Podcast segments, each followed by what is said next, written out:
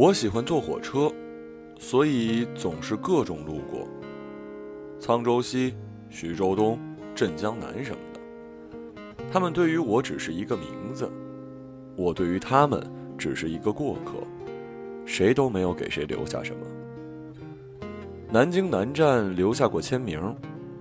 有一次我去上海，经过南京，一位车站的工作人员匆匆忙忙地跑到我的车厢，他说是那列火车上的列车员微信告诉他我在火车上，火车只停三分钟。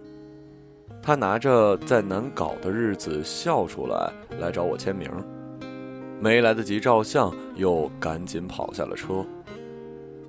我看着他兴高采烈的背影，想到一个女孩。那本书的序里，我讲过我们的故事。女孩报名参加大鹏嘚不嘚的录影，别人看到我都在笑，她却在哭。我在台上就觉得好奇，后来才知道。她生病了，从老家到北京治疗。他哭不是因为难过，而是因为第一次见到我，挺激动的。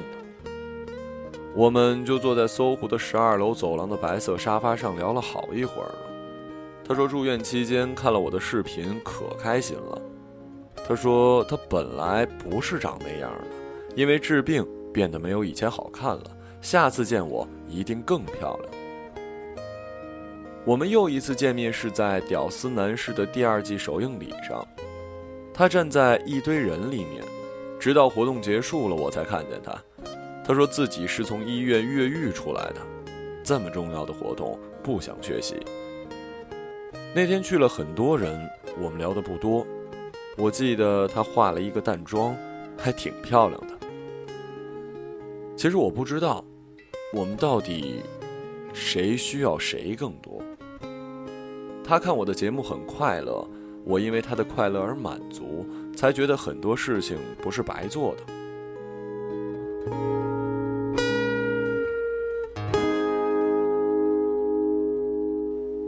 他离开北京之前又去了一次搜狐，乐乐呵呵的，刚好有媒体采访我，我叫他坐在一旁一起听。我决定写书，也是那段时间的事儿。在此之前是有些抵触的。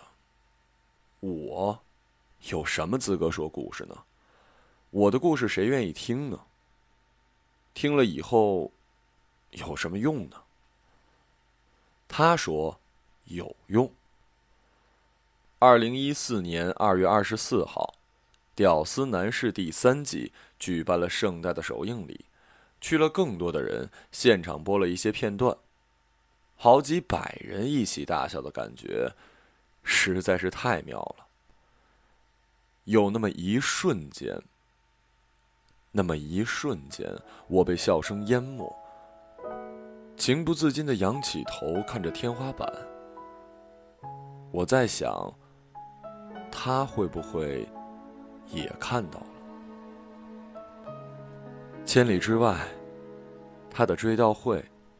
是同一天，饱受病痛折磨的他走了，就好像他走进我的生活一样的突然。知道消息以后，我和我老婆说，心里挺难受的。我老婆说，难受归难受，但是在你和他的交集里，都给了对方最大的鼓励，也就没有留下什么遗憾了。其实遗憾还是有的。早知道我就应该把已经拍好没有播的《屌丝男士》邮给他看了。可是生命中哪有那么多早知道啊？在认为合适的时候就去做就好了。坐在向前的火车上，我们每个人都路过许多。我觉得自己是幸运的，因为工作的关系可以留下什么，还会有偏得。那么多大家留给我的，好像那个女孩的快乐和坚强，其实都在以另外一种方式继续传递着。这也是我选择做喜剧的原因。这个世界上，多一个人笑，就少一个人哭，多好啊！那些值得骄傲的，全都一样。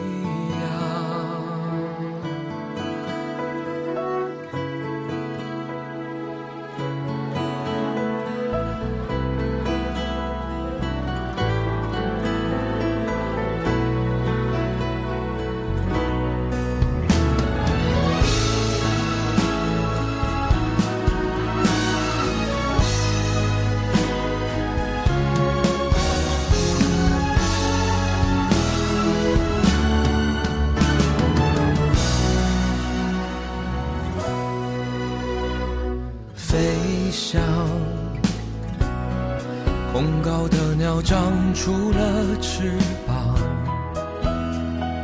我想，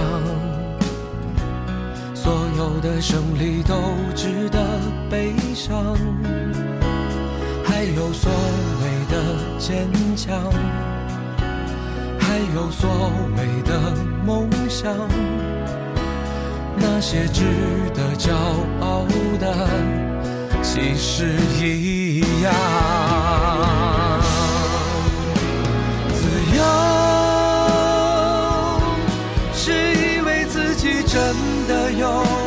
方向，摇晃啊！哪一种选择不是在流浪？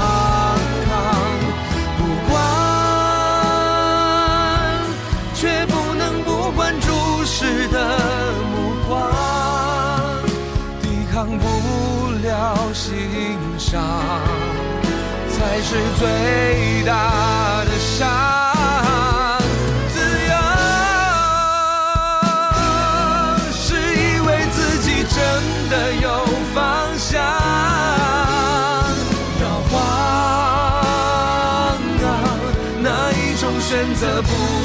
在流浪，不管，绝不能不管注视的目光，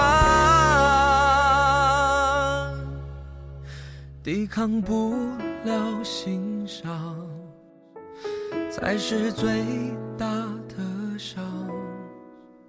还有多少的坚强？还有多少的梦想？那些值得骄傲的全都一样。